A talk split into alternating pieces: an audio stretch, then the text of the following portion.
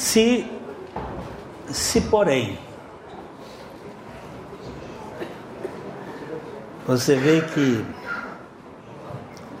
o se porém, ele está ligando ao que é anterior. Toda adversativa, ela pressupõe algo que foi dito antes. E há um, uma condicional antes. O que disse antes é que a mensagem, o verso 5, a mensagem que é da parte dele, isto é, a parte de Jesus, nós temos ouvido e vos anunciamos é esta. Qual é a mensagem? Que Deus é luz e não há nele treva nenhuma. Deus é luz. Se nós olharmos o versículo 2 de Gênesis 1, não vamos abrir, só fazer uma referência, nós encontramos um texto dizendo que a terra tornou-se sem forma e vazia, e havia trevas sobre a face do abismo. Não pode ser de Deus. Essas trevas não podem ser de Deus. O que nós entendemos é que houve uma criação no primeiro versículo da Bíblia. O primeiro versículo da Bíblia é um versículo total. Eu tenho um, um hebreu aqui e ele vai me perdoar a pronúncia. Mas isto aqui, vamos botar o universo criado por Deus. Bereshit bara Elohim et. No princípio criou Deus os céus e a terra. Ponto. Pronto. Acabou. O versículo seguinte diz que a terra, eu vou botar vermelho propositadamente.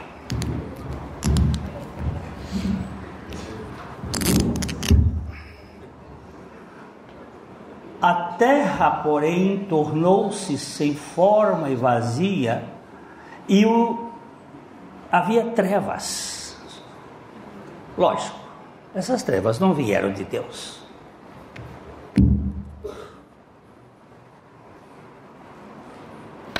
De onde vieram essas trevas? Daquele que é trevas. De um versículo para o outro houve uma hecatombe, um desastre um mundo caído. E o versículo 3 é, vai ser que ser preto mesmo. O versículo 3 é haja luz e houve luz. É um novo começo. Aqui é perfeito aqui é caótico e aqui é o recomeço. São pistas para entendermos o que, aconteceu no universo. E aqui Deus criou o homem. Agora a palavra, olha aqui. É, a mensagem da parte que temos visto e ouvido é que Deus é luz e não há treva nenhuma. Se dissermos que mantemos comunhão com Ele e andamos em, nas trevas, mentimos e não praticamos a verdade. Se, porém, andarmos, preste atenção que o verbo aqui é um verbo de movimento não é se estamos na luz, é se andarmos na luz. Como Ele é luz, porque ninguém anda parado. Andar é movimento. a peripatética, aquilo que você anda. É o andar. Ele diz: se andarmos na luz como ele na luz, como ele é luz, ele disse lá atrás que Deus é luz. Temos comunhão com ele? Não. É com ele é, na luz, mantemos comunhão uns com os outros. Lá atrás mantemos comunhão com Ele, agora mantemos comunhão uns com os outros.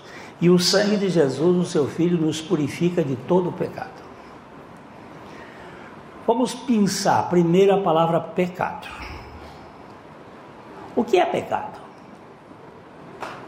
O que foi o primeiro pecado? Foi. Hum? Opa, por aí a gente vai. Incredulidade é alguma coisa ligada à palavra de Deus. Fé é alguma coisa ligada à palavra de Deus. Incredulidade é alguma coisa ligada à palavra de Deus, mas em, em, em sentido oposto. Incredulidade. Então, pecado não é inicialmente um ato jurídico, mas é um ato de rebeldia à palavra de Deus, de incredulidade.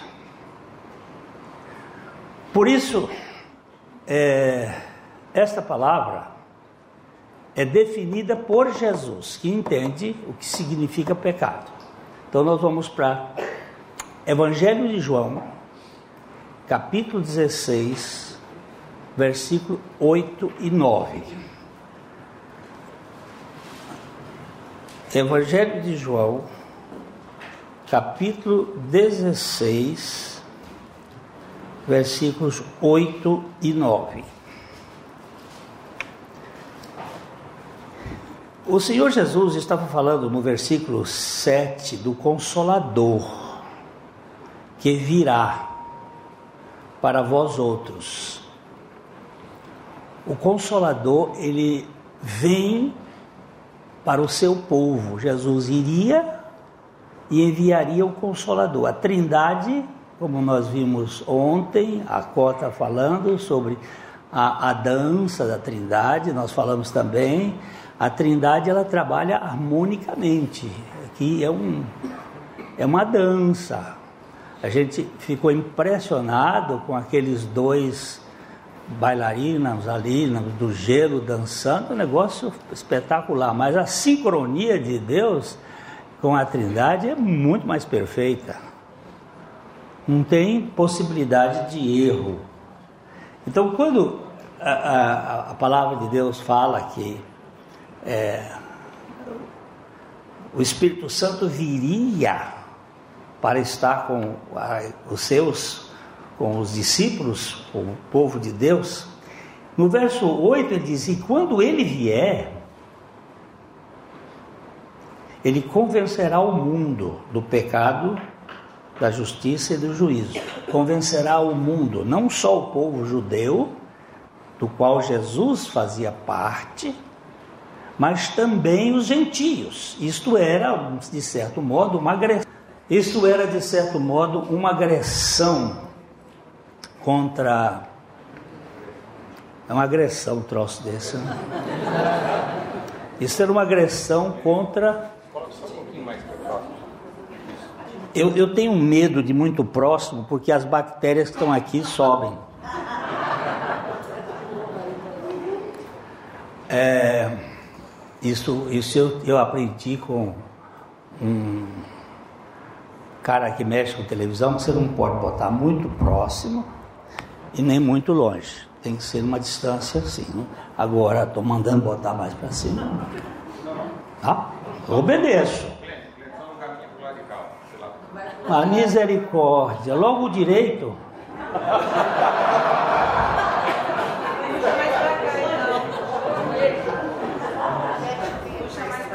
Jesus.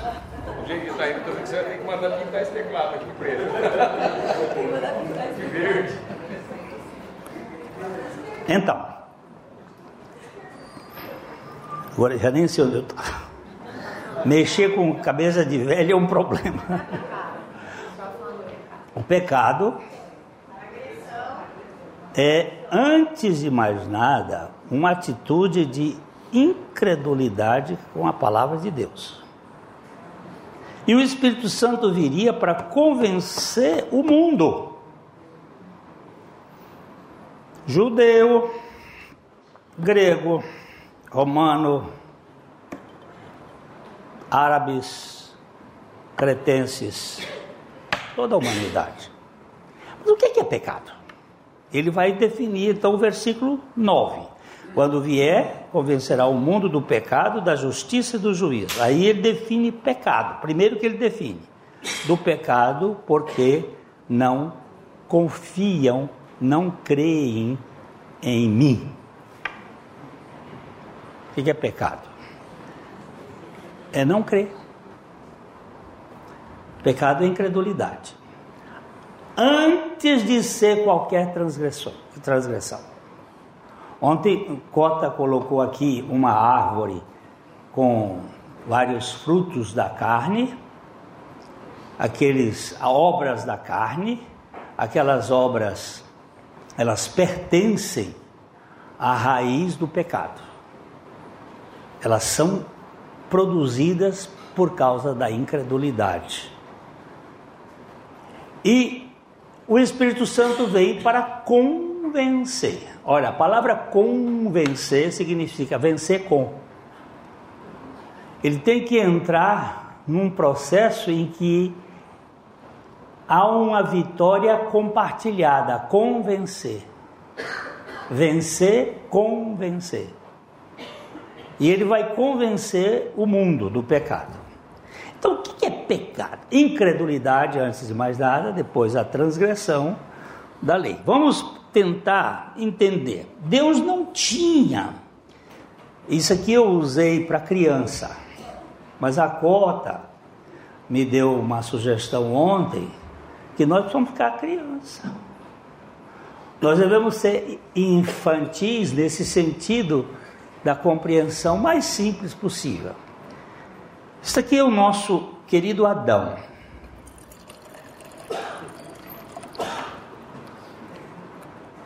Aqui. E aqui a nossa mãe Eva. A mãe, água mais água, doutor. A mãe de toda a humanidade. Aqui, o homem, Adão, ele era um ser coletivo. A Eva foi tirada do Adão. E o Adão, ele, ele compartilha uma certa preferência é, na humanidade de ser o, o primeiro, o original, de onde veio a mulher.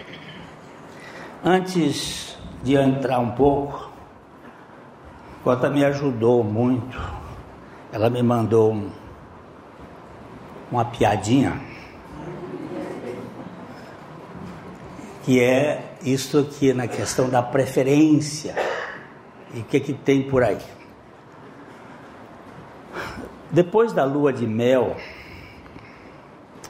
o casados recentes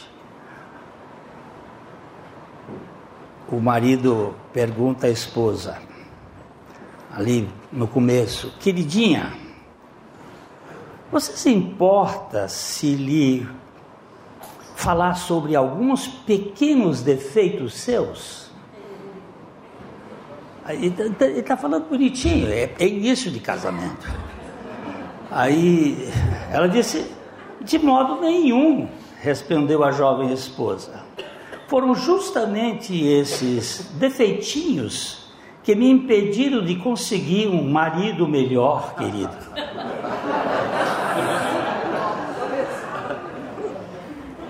Você vê como chuta? Né? Isso é edênico.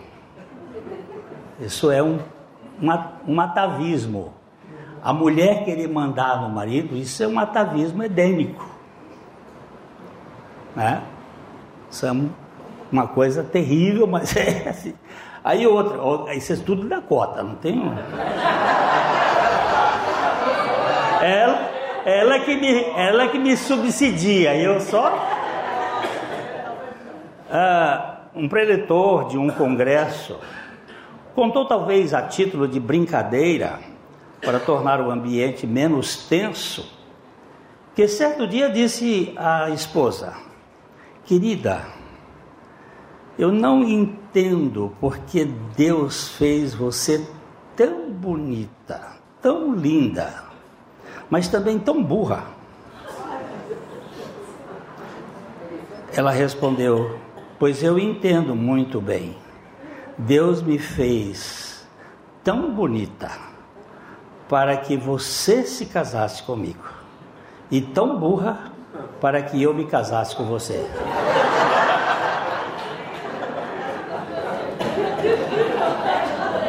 Gostaram, né? É este, é esse o problema. é esse o problema. E é essa a grande manipulação. Porque Deus fez, olha, o companheiro e a companheira idênticos. A palavra idêntico significa idem. São coiguais mas o pecado faz a competição. Hein? É a equação de Euclides. Então, o nosso pai Adão deu o nome à sua esposa de Eva. Esse nome não foi dado por Deus. Eva, ela faz parte da nossa célula ela é a Eva mitocondrial, que define que nós descendemos de uma única mulher. Toda a humanidade. Mas aí vem uma cobra. Que no reino da cobra, ela sempre cobra. Por que, que ela não é melhor do que o outro? Lúcifer, ele caiu exatamente aqui, ó. Neste mundo, é a, é a chamada hecatombe luciferiana, ou a queda luciferiana, a queda das trevas, a queda da escuridão, a queda tenebrosa, tenebrefacte sunt. Era assim que os latinos chamavam esta era a era da escuridão. E a cobra veio com sutileza e colocou o veneno. Quem recebeu a ordem para não comer do fruto da árvore foi Adão. Eva não sabia desta conversa com Deus, ela não teve essa conversa com Deus. Quem teve a conversa com Deus foi Adão. Ok? Quando a serpente veio, ela induziu a mulher a comer do fruto, com uma proposta de que ela seria conhecedora do bem e do mal, ela seria como Deus. A Cota já falou ontem que nós já tínhamos a imagem e a semelhança de Deus na criação. Mas ela disse que seria como Deus. A mulher comeu, mas o pecado não entrou por ela. O pecado entrou por ele. Vamos para Romanos 5:12.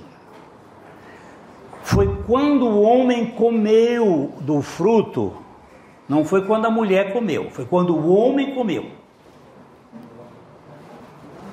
Ok? Quando a mulher comeu, ela não.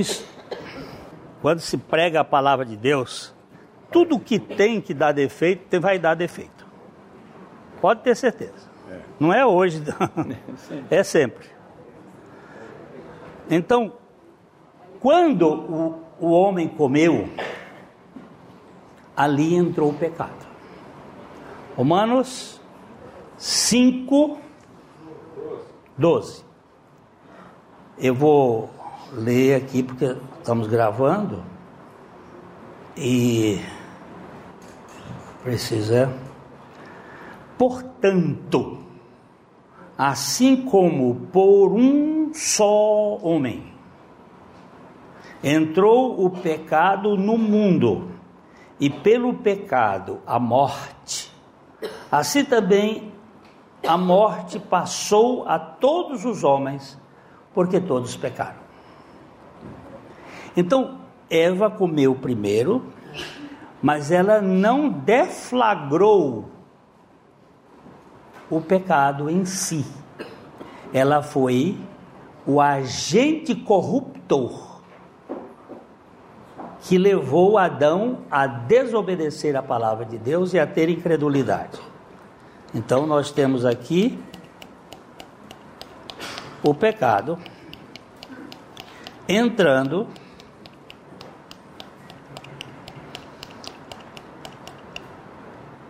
por um só homem.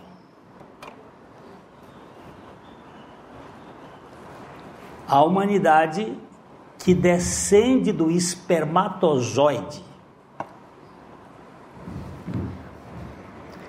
Esta humanidade ficou contaminada com o pecado. Eva, ela não se tornou pecatriz.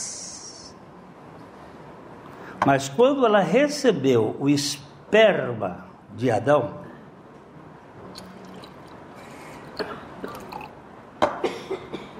ela também recebeu o pecado. Mas Deus preservou Eva para ser o vaso que ele iria trazer o filho. Então nós vamos para Gênesis 3, Gênesis 3, vamos ver o versículo 14.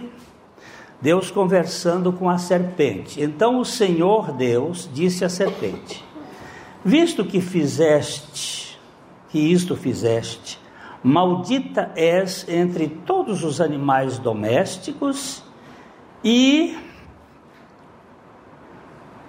entre todos os animais selváticos.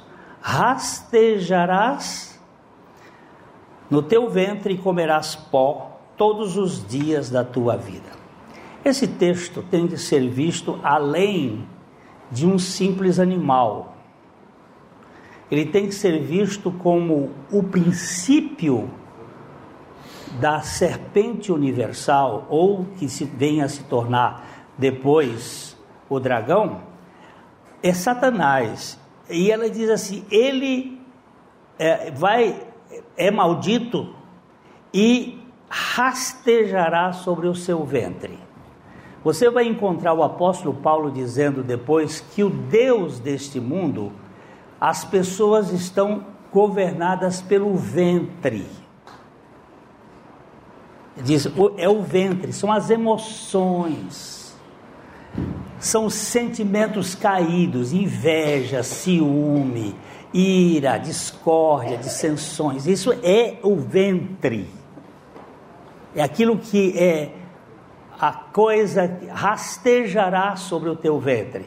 E pó comerás todos os dias da tua vida. Nós já vimos isso aqui na ideia de monstros e, e companhia, que é você tirar energia das pessoas através da, do medo, da culpa, da vergonha, da, dos sentimentos. Satanás muitas vezes ele me fagocita, ele me come, ele tira a energia de mim.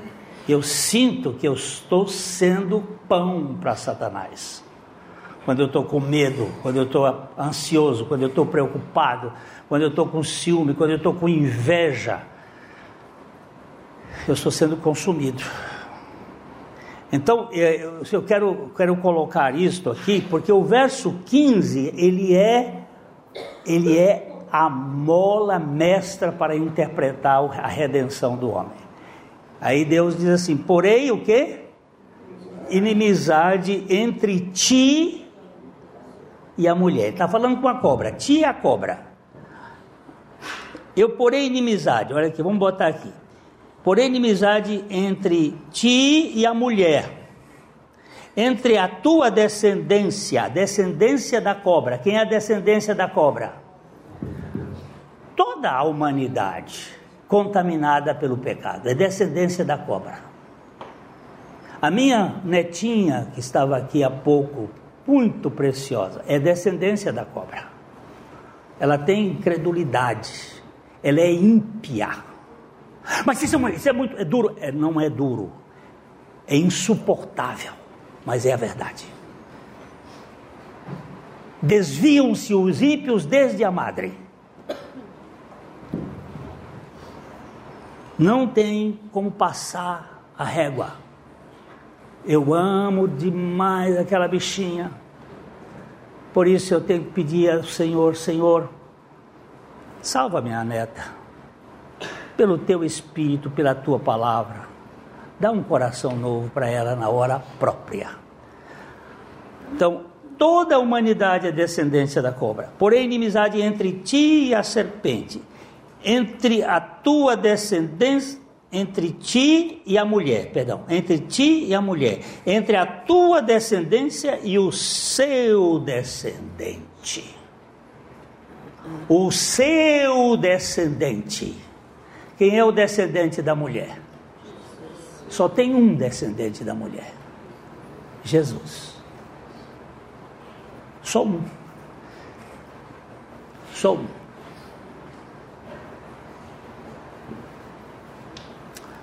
É, Jesus é o descendente da mulher. Então, eu vou aqui, ó. Adão copula com Eva, e todos os filhos da copulação de Adão com Eva trarão o pecado na sua essência. Eu botei aqui MJ em cima para representar inicialmente Maria. Então a humanidade vai parindo e vai parindo filhos caídos, descendentes de Adão, e descendentes de Eva, portanto, todos são pecadores. Mas Deus escolheu Maria. Ele escolheu Maria. Ele escolheu. Por que, que ele escolheu? Porque ele é soberano. Ele podia escolher é, Joana, ele podia escolher Ana, ele podia escolher Salomé, mas ele escolheu Maria. E quando ele escolheu Maria, ele pôs o, o, o esperma dele dentro de Maria.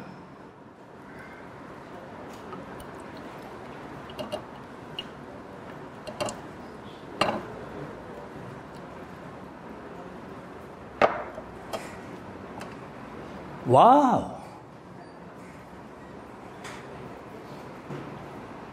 O ente que nasceu de Maria, Jesus, ele não tinha pecado. Ele era descendente de Eva, mas não era descendente de Adão. Ele não tinha pecado. Mas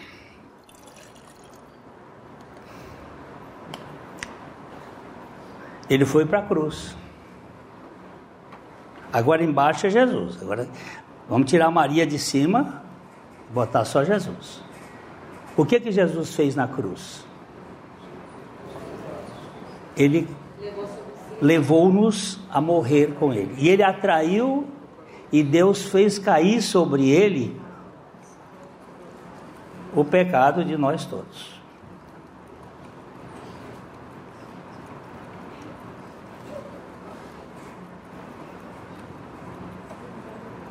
Mas, peraí, ele recebeu o nosso pecado e,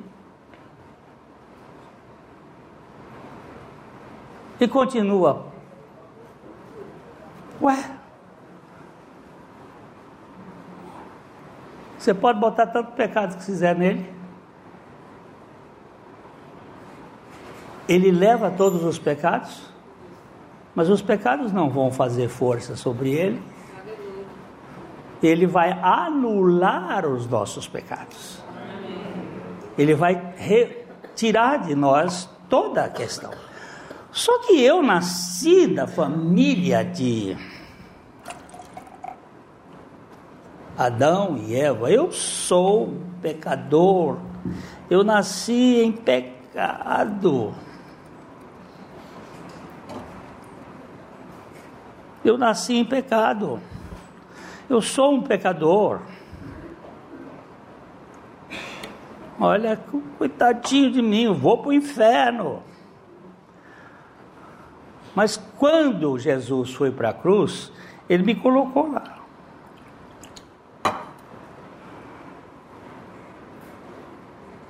Mas eu não fiz nada nele. Ele continuou santo, puro, ainda que ele tinha todos os meus pecados sobre ele. Ele anulou os meus pecados. E depois ele disse assim: Olha, eu levo os seus pecados, mas eu venho morar em você.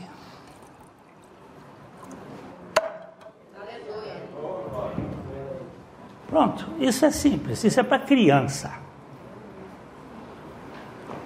Quem é você, Glênio? Eu era dessa raça aqui, agora sou dessa raça aqui. Só que eu tenho uma carne, eu tenho um corpo. Por favor, entendam. Quando nós nascemos na raça de Adão, nós temos uma coisa chamada, Cota tratou bem disso ontem aqui, chamada velho homem. Este velho homem, ele mora, ele mora numa natureza terrena. O velho homem natureza terrena não são a mesma coisa. Quando Adão foi criado, ele foi criado uma natureza terrena. Quando ele pecou, ele passou a ter um velho homem. Quando Jesus veio aqui na terra, ele tinha uma natureza terrena, mas ele não tinha um velho homem porque ele não era descendente de Adão. Dá para entender? Mas quando ele foi para a cruz, ele levou o nosso velho homem lá e o crucificou. Mas ele não crucificou a nossa natureza terrena.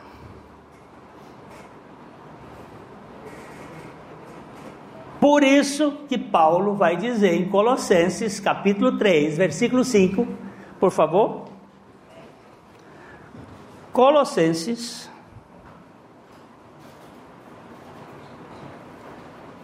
três, cinco. Ele vai dizer: Fazei, pois, morrer a vossa natureza terrena prostituição, impureza, paixão lasciva, desejos malignos e a avareza, que é a idolatria.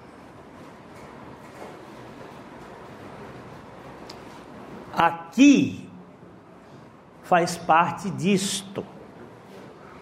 Quando a, a Cota fez ontem aqui aquela ideia, olha aqui. Deus, o Espírito, a alma e o corpo. Antes do pecado, está olhando para cá e está olhando para cá. Aqui olha para cá e olha para cá. Aqui olha para cá, mas esse aqui olha para cá. O, a, o, o corpo olha para cá, para fora. Depois do pecado, Deus, Espírito, alma, corpo. Aqui está desconectado. O espírito está morto para Deus. Não é que ele desapareceu. É que ele não tem mais, ele não está plugado com Deus. Então, a alma olha para o espírito, mas o espírito não tem para onde olhar. Ele fica grudado com a alma que está completamente alucinada. Isto aqui é o velho homem.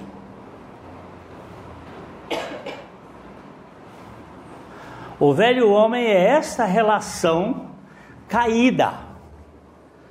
E aqui, a alma olha para o corpo, o corpo está olhando para fora. Quando ela, ela olha para cá, ela fica desesperada, ela não tem esperança.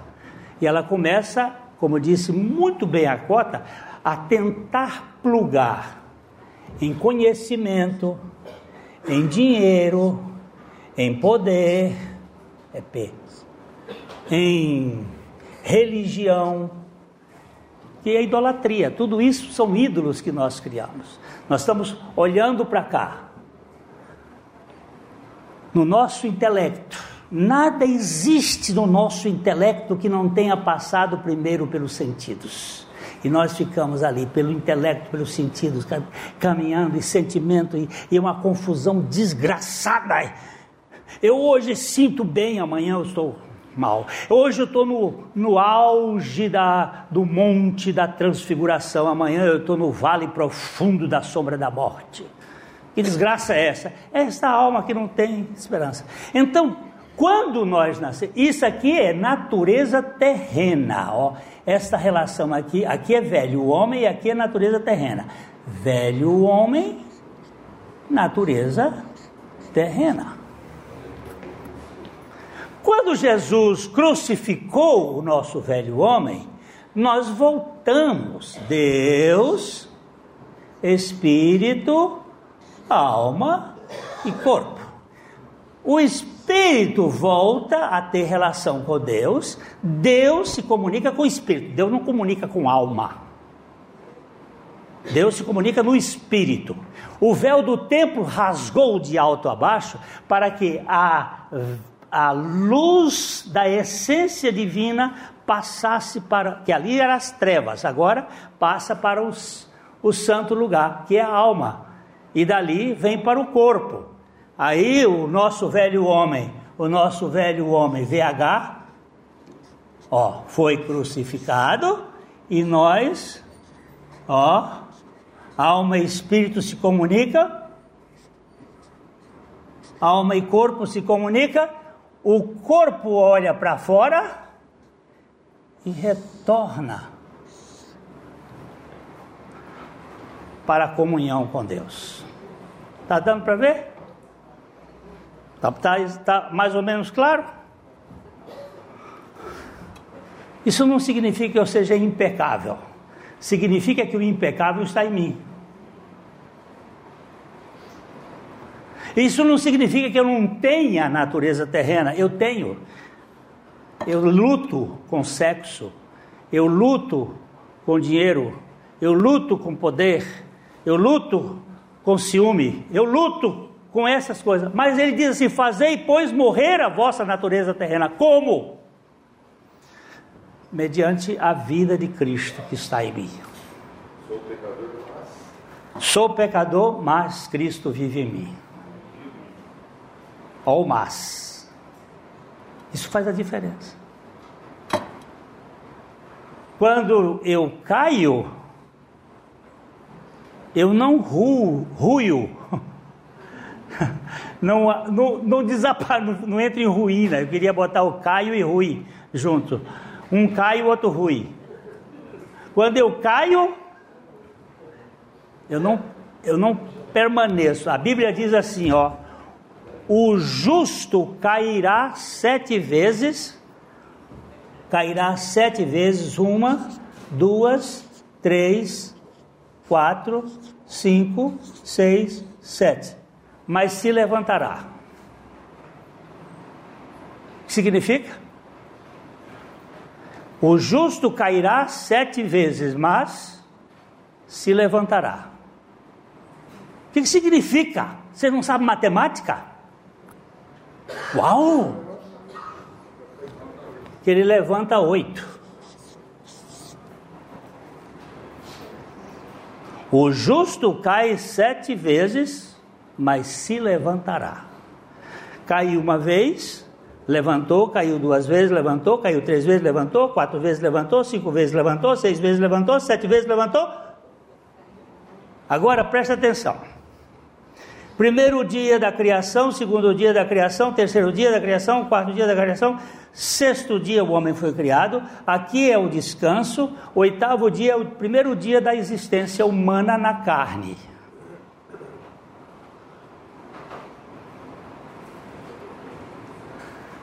Primeiro dia da, da, da semana da redenção, eh, Jesus entra em Jerusalém, Jesus está em Jerusalém, Jesus tem toda aquela coisa que é Evangelho de João. No sexto dia, Jesus é crucificado. No sétimo dia, ele entra no descanso. No oitavo dia, começa a ressurreição. Sempre o oitavo é o lugar da plenitude da graça de Deus. Então ele cai sete vezes, mas se levantará, e ele não vai falar disso assim, e levanta oito, nove, dez, não. Levantou e ficou em pé. Por quê? Porque aquele que veio viver em nós está vivendo em nós. E a gente pode viver uma vida mais. Meu Deus, eu enfrentei tanta luta, eu, eu caí. O Senhor diz: Isto não é nada para mim. Eu sou o Deus da perfeição. Sete vezes é o número da perfeição. E o oitavo dia é o dia da redenção. É o dia em que você vai encontrar descanso forever and ever and ever. Amen. Uhul! Mas como assim? eu vou continuar tendo lutas. Ele vai continuar tendo é, monte da e vale da morte. Só que você vai ter seu temporário. É. Agora eu vou caminhar. Ó. Agora eu tenho uma caminhada. Vamos ver se eu consigo colocar isso aqui, se dá para fazer isso aqui. Ó, aqui eu vivia no pecado. O pecado ele é sempre cheio de curvas, de tem, tem, tem, e aqui eu recebo Jesus. Aqui vem a revelação da obra da cruz. E aqui começa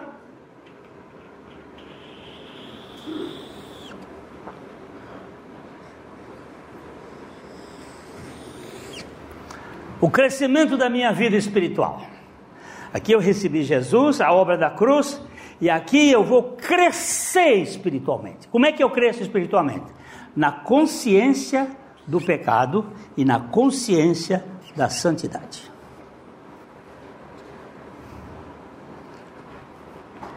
Quanto mais eu cresço espiritualmente, mais maior vai ficar a cruz.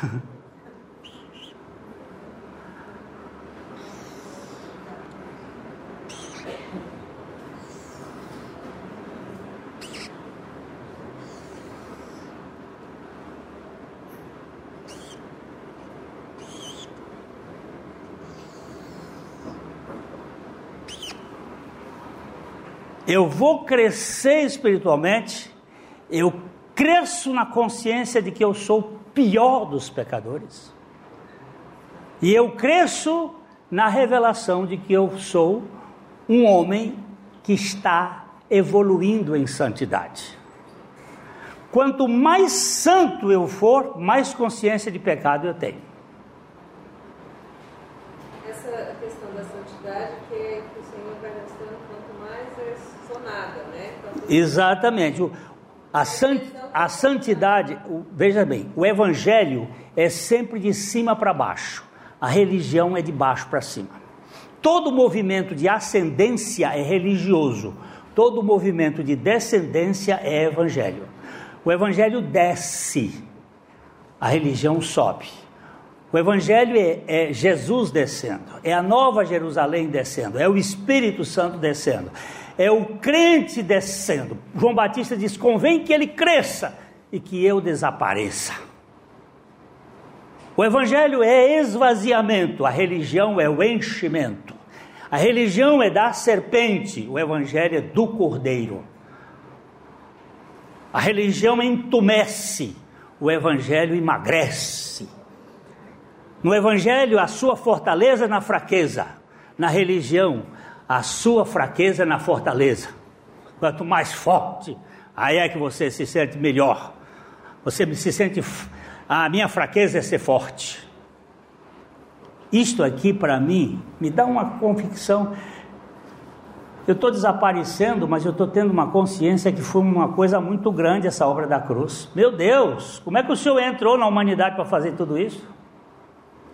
para buscar um crápula como eu, que a única coisa que eu sei fazer nesse mundo é pecar. E eu quero ver um que peque melhor do que eu.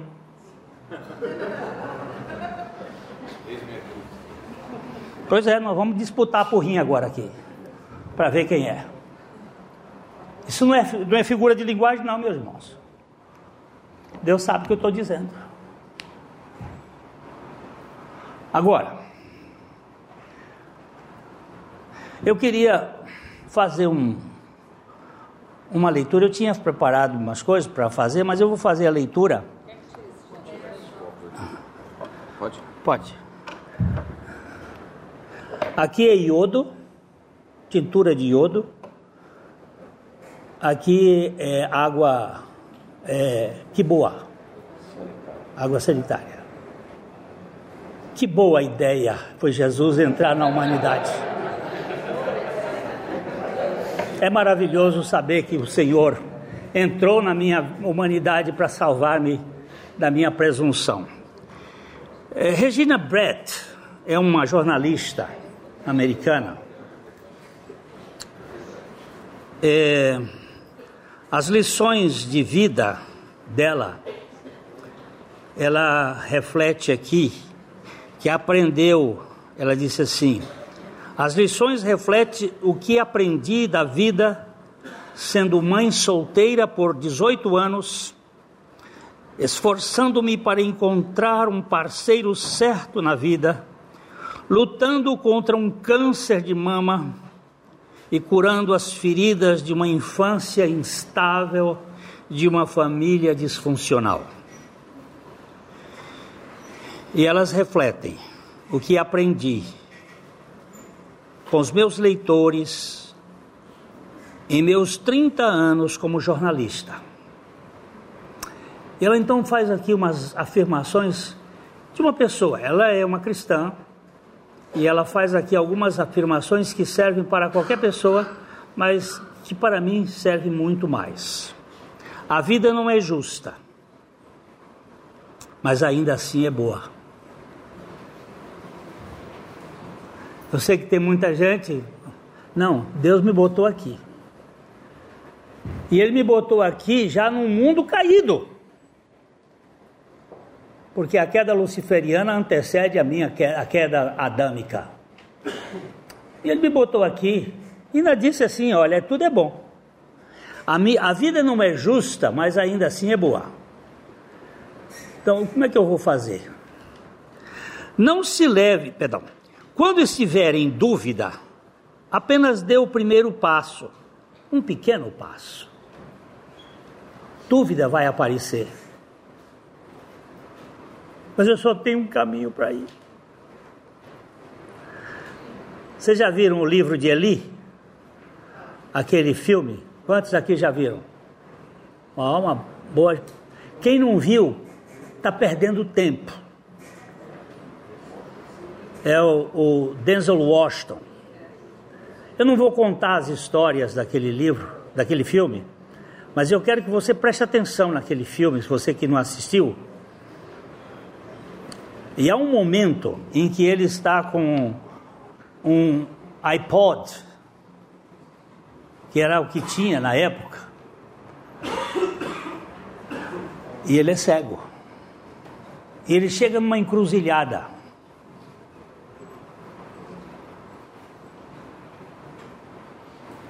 Ele levanta os olhos, procura alguma coisa no iPod para ver se tem alguma orientação. Aí ele levanta os olhos assim e respira. Aquilo é um momento do Espírito Santo revelar para ele. Para a esquerda não, para a direita.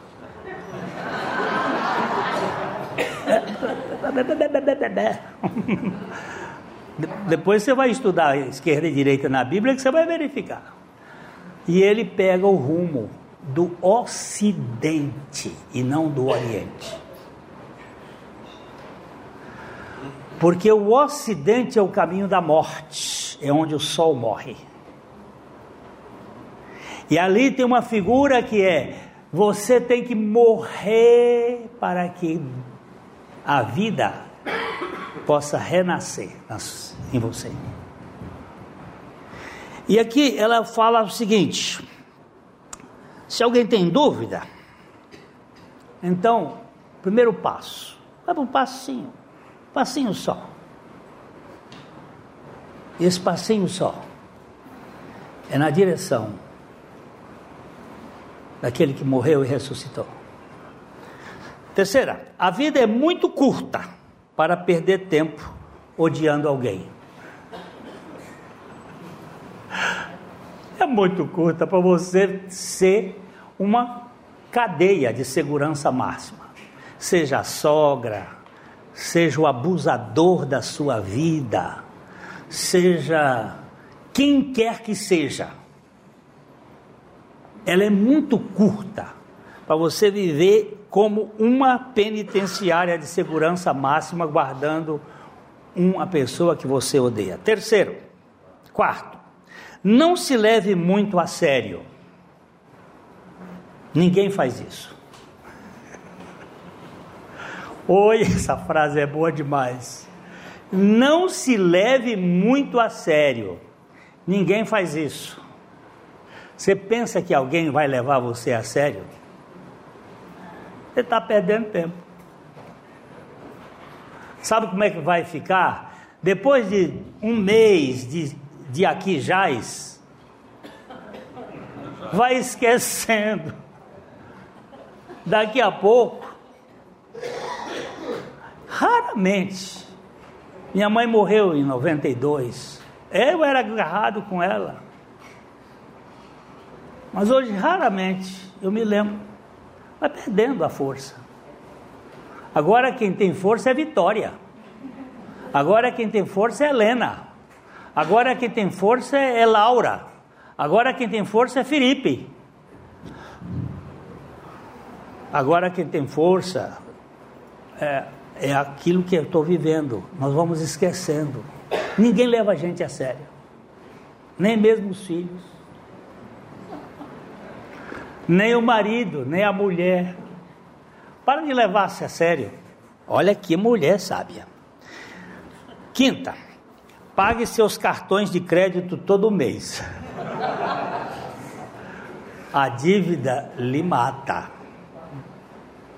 A Bíblia diz assim: a ninguém devais coisa alguma no seu amor com que vos ameis uns aos outros. Sexto,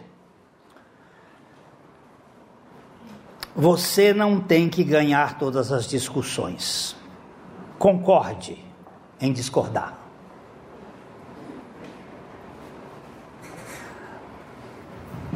Vem cá, Braulio.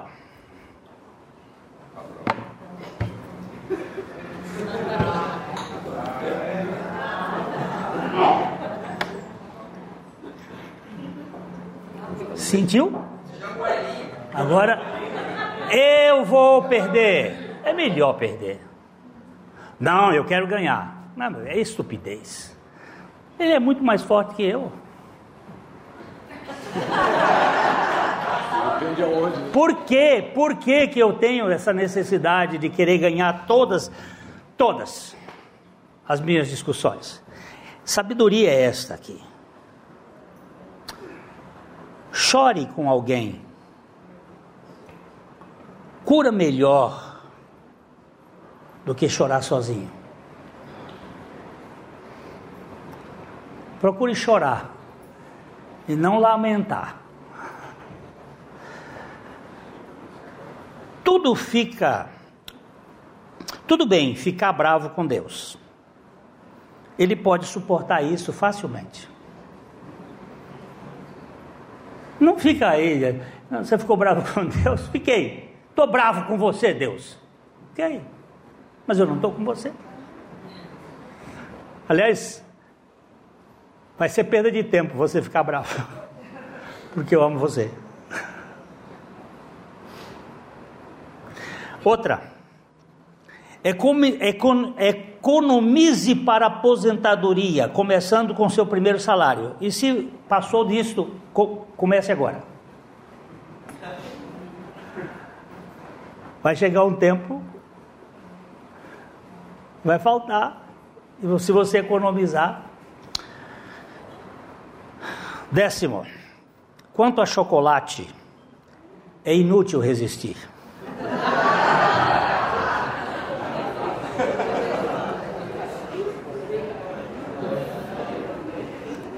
Mulher sábia, não? Faça as pazes com o seu passado, assim ele não atrapalhará o seu presente. E aqui você tem. Como é que se faz as pazes com o seu passado? É isso aqui, gente, ó. Olha isso aqui. E o sangue de Jesus Cristo, seu Filho, nos purifica de todo o pecado, não só o da incredulidade, mas do rancor, do ressentimento, dos nossos. Tá. É, não há problemas em deixar que seus filhos vejam que você chora. Chore na frente dos seus filhos. Mostre suas emoções.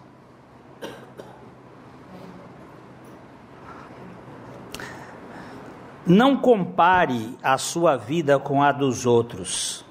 Você não faz ideia como é a jornada deles. Não se compare. Ah, fulano, olha lá. Olha como ele está. Olha o carro dele. Olha como é que vai. Olha aquela. Olha. Não se compare. Você não sabe as noites dele.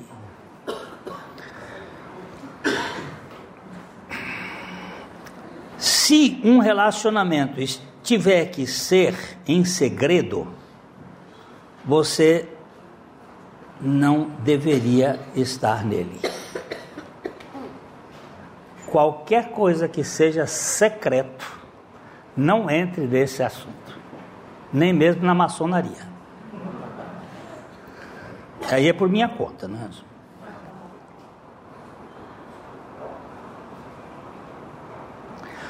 Tudo pode mudar num piscar de olhos. Mas não se preocupe.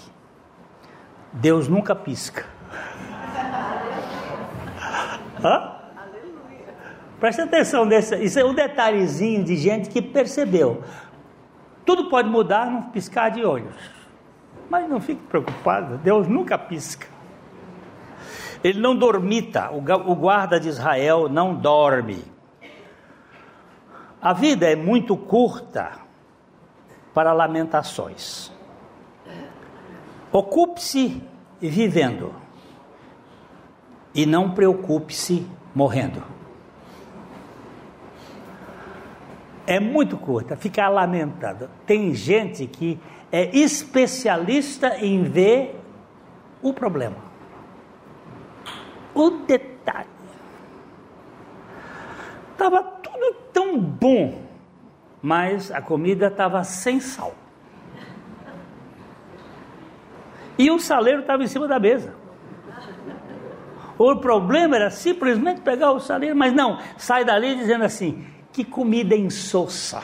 Aí a gente pergunta: que alma insossa? Sem sabor, porque só vê os defeitos.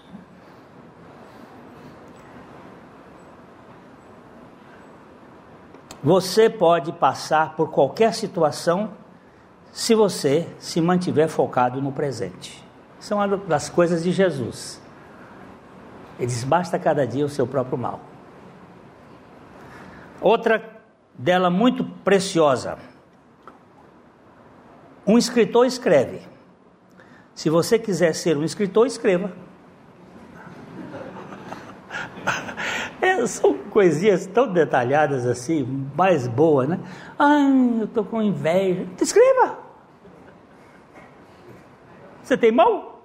Escreva. Comece a escrever.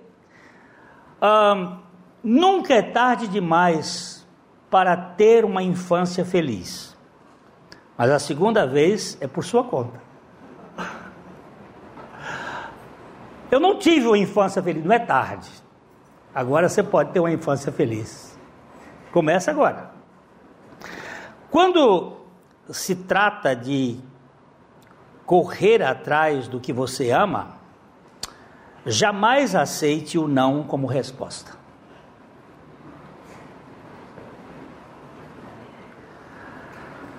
Acenda as velas, use os lençóis bonitos, use roupa chique. Não poupe para uma ocasião especial. Hoje é a ocasião especial. Tem gente que guarda lá louça para quando tiver uma pessoa especial. Eu tenho, eu tenho uma, eu tenho uma, uma coisa assim. Eu, eu ganhei um, um vinho. Eu ganhei um vinho Grand Cru top. Pensa num, num vinho top. Um senhor aqui, ele estava em depressão e eu fui lá conversar com ele e tal. Aí ele abriu uma, um vinho daquele e eu disse assim: Ó, seu Fulano, eu, eu não tenho paladar para vinho acima de 100 dólares. Esse negócio aí, meu paladar é curto. Ele diz: Não, você hoje vai tomar um vinho de 3 mil dólares. Eu digo: Vixe, esse aí eu vou ter que parar o xixi depois e tomar. Essa é a. Isso era, isso era o, o Isso era o meu cunhado que dizia, essa, essa, essa pérola era do meu cunhado. Aí eu tomei o vinho e ele disse assim: o senhor, o senhor gostou? Eu disse: espetacular. Agora eu não sei a, a, avaliar todas as nuances e, e mas, mas é maravilhoso. Você via que era uma coisa boa. Isso é como você que anda num, num fuque velho, quando você anda num. Você, você vê que o outro é bom, né? você não sabe avaliar tudo. Mas aí ele disse assim: toma aqui essa garrafa, é o mesmo vinho. Eu uau, seu fulano, é muito, é muita honra. Aí eu botei o vinho lá em casa para tomar numa ocasião especial. E estava lá guardado num canto. A minha esposa tem um grupo que é chamado Grupo da Bolacha, que era um grupo da escola, que eram os professores lá, as professoras e tal. E tem uma que é meio surda. E ela saiu, ela saiu tirando fotografia e foi indo de fasto, né? E bateu no móvel onde estava a garrafa e quebrou uma garrafa. Aí a minha esposa, é, ah, não tem nada, limpa ali, corre aqui, limpa lá, tá, tá, tá. Quando chegou, ela, quando eu cheguei de viagem, ela disse assim, ó, quebrou uma a fulana quebrou uma garrafa aqui e tal, tal, tal, e eu fui ler quem era o vinho. Era aquele que eu estava esperando para ocasião especial. Então a, a gente tem que aprender o seguinte: o Bolsonaro vai ganhar hoje, então vamos tomar o vinho melhor que tem hoje.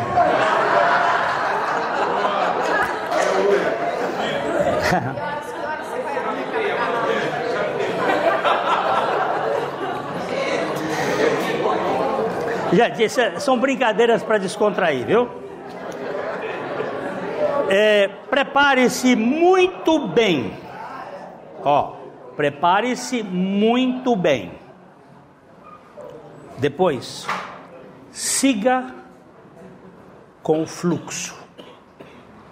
Esta palavra é muito sutil.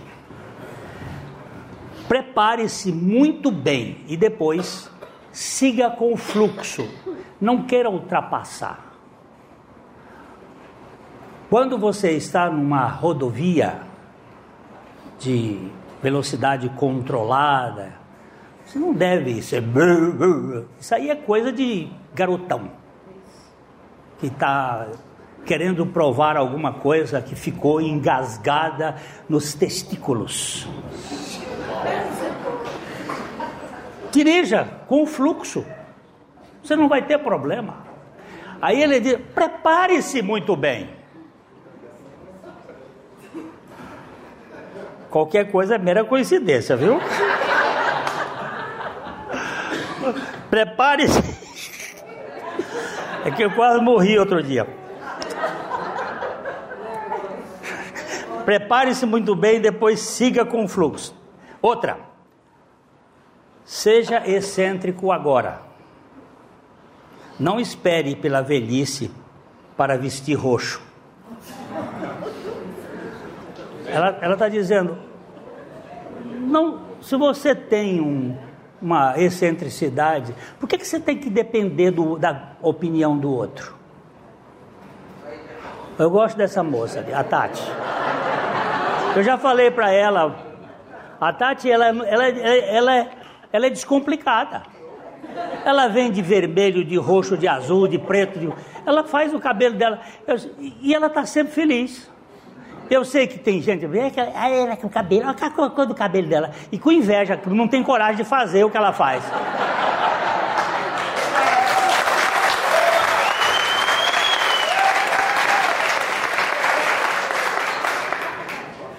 Eu, a, a, a Regina Brett é uma mulher que teve câncer, mãe solteira, 18 anos, procurando um companheiro, problema familiar. Ela aprendeu a viver descomplicada.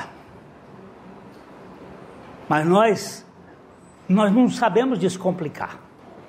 É aquela que, a, dentro de casa, marido e mulher, não tira roupa. Traz a tanga desgraçada do, da cultura, de não sei mais.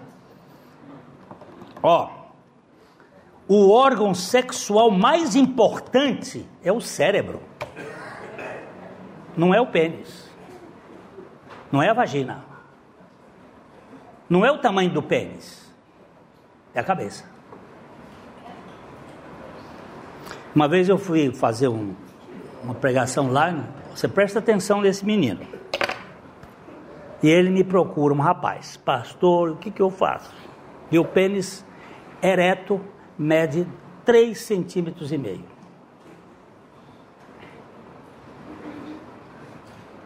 E eu vivo frustrado. Eu digo, olha, tem uma cirurgia daí que é capaz ele passar para cinco ou seis. Mas o problema não é nem cinco, nem três, nem quinze, nem vinte, nem vinte e cinco, nem trinta. É? Eu, eu, eu,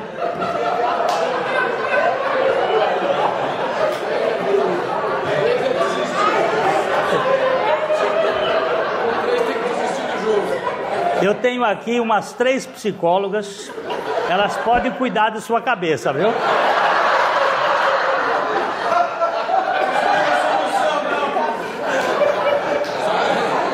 É, essa maximização aí pode ser alguma coisa falha. Porque o maior orgasmo não é nem sempre feito com o pênis. Você sabe que existe orgasmo sem, sem introdução? Tem. Tem. Você tem uma mão, pode ser um bom instrumento sexual. Nós estamos em, em, em casais aqui, tem muita, muito casal que tem. Hoje caiu um pouco mais, eu não sei a última estatística, talvez a Yara possa dizer quanto por cento das mulheres que não têm orgasmo. Mas o percentual é muito alto. E dos homens que têm ejaculação precoce, que depois que, que ele goza, amolece. Mas é muito. E outra, a cota tem feito um trabalho muito interessante aí sobre a juventude dos casamentos que não tem relação sexual. Cota diz, diz um pouquinho, só rapidinho,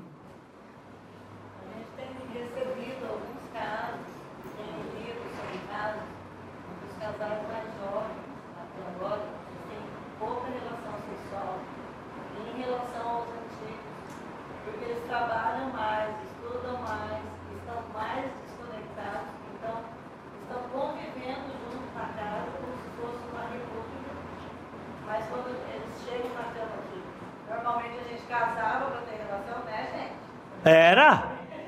Hoje, então, eles, eles deitam e dormem. Então, eles estão muito mais desconectados que os casais mais antigos.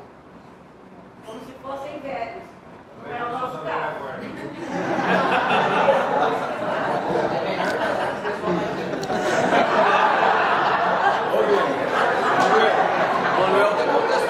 Qual é? Olha, eu vou, eu vou levantar aqui, por favor. Por favor, eu vou levantar uma questão que um velho professor me, disse, me dizia lá quando eu estudava. Ele dizia assim: quando você tenta provar, é porque você tem dúvida. Então não tente fazer argumentação nessas horas. Fica calado e o silêncio é melhor do que a sua argumentação. Talvez seja falta de, de, de convicção. É só também para brincar. É, ninguém é responsável pela sua felicidade ou infelicidade, exceto você.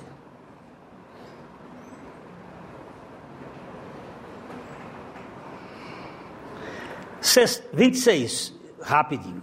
Enquadre, enquadre todos os assim chamados desastres com estas palavras: Em cinco anos isso será importante? Isso que aconteceu hoje, daqui cinco anos, será importante? Sempre escolha a vida.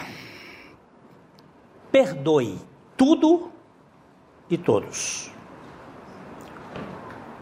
O que os outros, as outras pessoas pensam de você, não é da sua conta. Deixe eles pensarem. Viva! Alguém diz assim: eles não pagam as suas contas.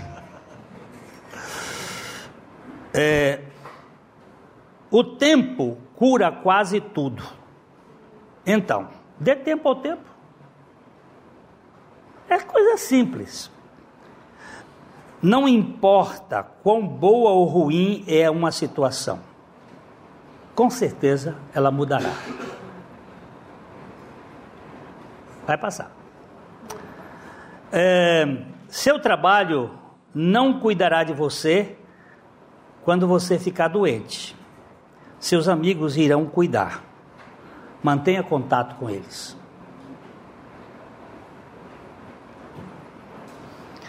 Acredite em milagres. Deus ama por causa de quem Ele é, não por causa de qualquer coisa que você faz ou deixa de fazer. Ele ama porque Ele é amor. Isso sossega a nossa alma, né? Qualquer coisa que não o matar realmente o tornará mais forte. Qualquer coisa que não o matar vai lhe fazer mais forte. Envelhecer ganha da alternativa: morrer jovem. Se você envelheceu, é porque você não morreu jovem. Seus filhos têm apenas uma infância. Torne-a memorável. Leia os Salmos. Eles cobrem todas as emoções humanas. Saia de casa todos os dias. Há milagres esperando em todos os lugares. Não fique enclausurado. Se todos nós colocássemos nossos problemas juntos em uma pilha e olhássemos os dos outros, nós pegaríamos os nossos problemas de volta imediatamente.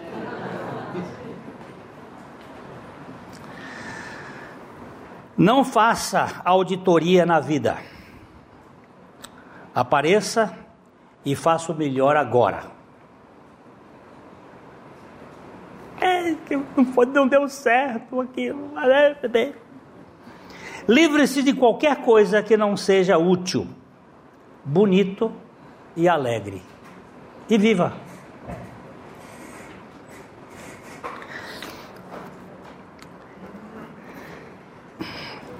Tudo que verdadeiramente importa no final é que você amou.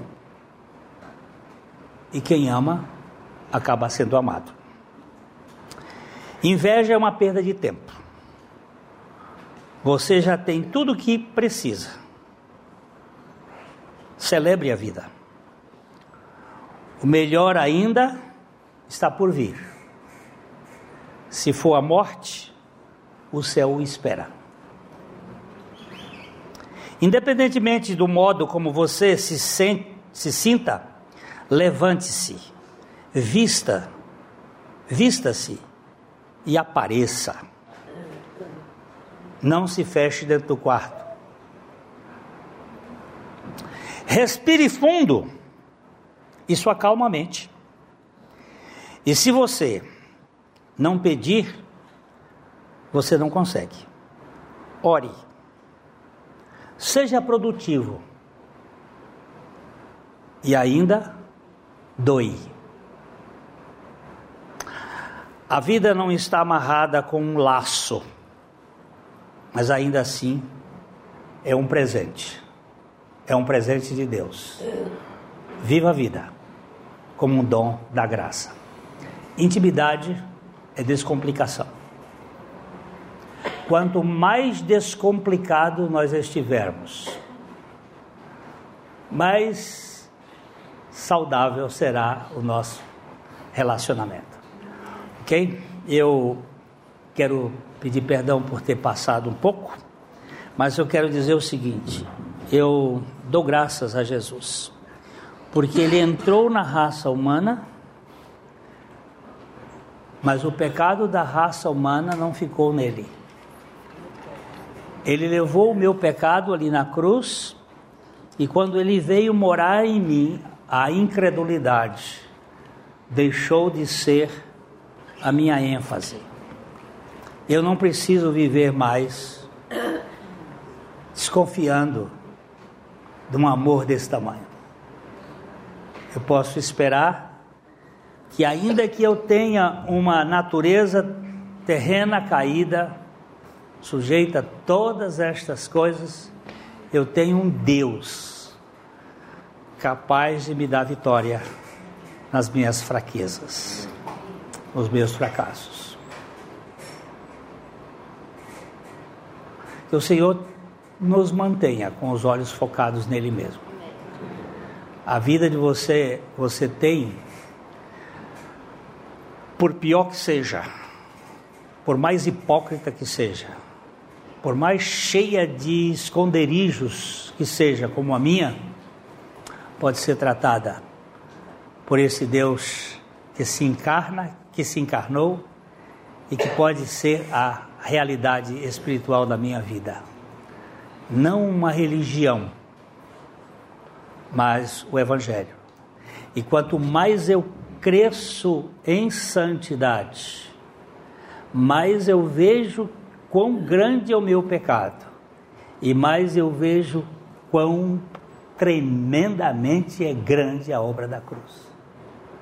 Esse Deus que ama a gente mais problemática possível e transforma em filhos, filhos amados, filhos queridos. Sem dúvida nenhuma que as, as histórias mais lindas da Bíblia é a história do filho rebelde, do pai bondoso, em que ele sai de casa pensando que ele podia se distanciar tanto do pai e gozar a vida como ele quisesse. Ele só não sabia que o pai é que estava financiando toda aquela sua saída para ele chegar no fim de si mesmo. Porque quando aquele filho chegou no, na pocilga, chegou no fim da picada, a única coisa que ele lembrava é que ele tinha um pai e que o pai dele tinha uma atitude diferente. Que na casa do pai dele, o boia fria comia comida quente o empregado sentava na mesa e comia das iguarias do banquete. E ele disse: Eu vou voltar para a casa do meu pai, mas eu ainda quero pagar. Eu vou pagar com meu suor, com meu trabalho, aquilo que eu gastei. Ele só não sabia que o pai dele era tão generoso que não esperava nada dele. E antes já tinha preparado uma festa. Preparou o banquete, preparou o guarda-roupa, preparou a, a, as músicas, deixou tudo preparado, porque quando ele voltar, acabado e maltrapilho, ele será recebido como príncipe, porque nesta casa nós não temos filhos mendigos, nós temos príncipes. Ainda que sejamos mendigos da graça, nós somos príncipes no reino da, do Evangelho de Jesus Cristo. Você é um aceito e não é você que aceita Jesus. Sim, corta.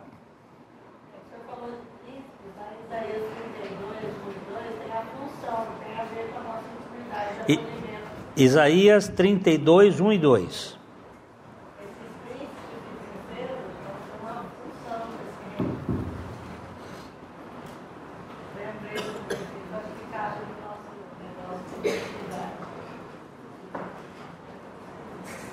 Isaías.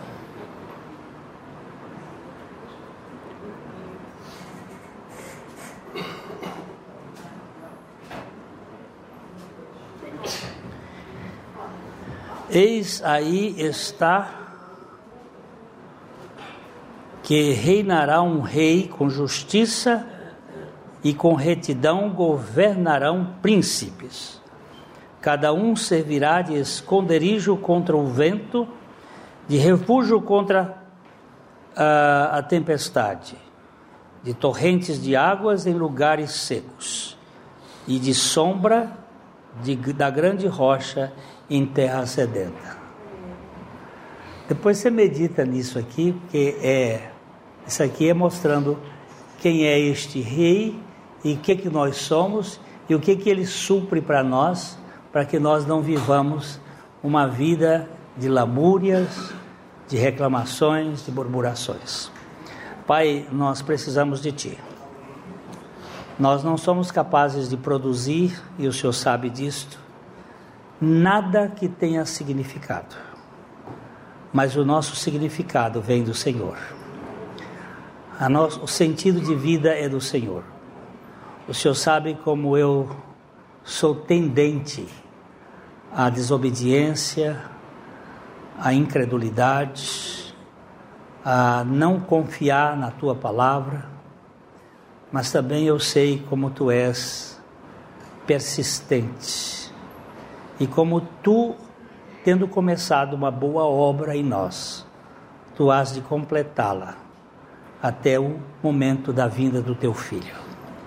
Nós te pedimos que aqui neste grupo ninguém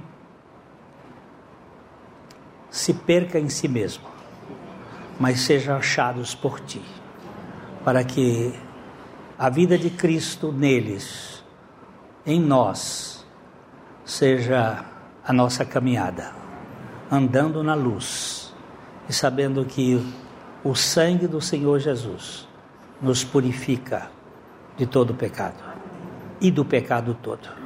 Em nome do Senhor. Amém. A Livraria PIB Londrina procura selecionar cuidadosamente seus títulos e autores a fim de oferecer um conteúdo alinhado com o Evangelho de Jesus Cristo. Bíblias, livros de teologia, devocionais, literatura infantil, biografias, comentários bíblicos e muito mais. Dispomos também de um acervo de CDs e DVDs das mais de 5 mil mensagens ministradas na primeira Igreja Batista em Londrina. Visite a Livraria PIB Londrina e conheça ainda mais. Livraria PIB Londrina, de segunda a sexta, das 13h30 às 18 horas. Endereço na Avenida Paraná, 76A, próximo ao Calçadão, bem no centro de Londrina. Ligue para 3372 8921 ou acesse o site www.livrariapiblondrina.com.br.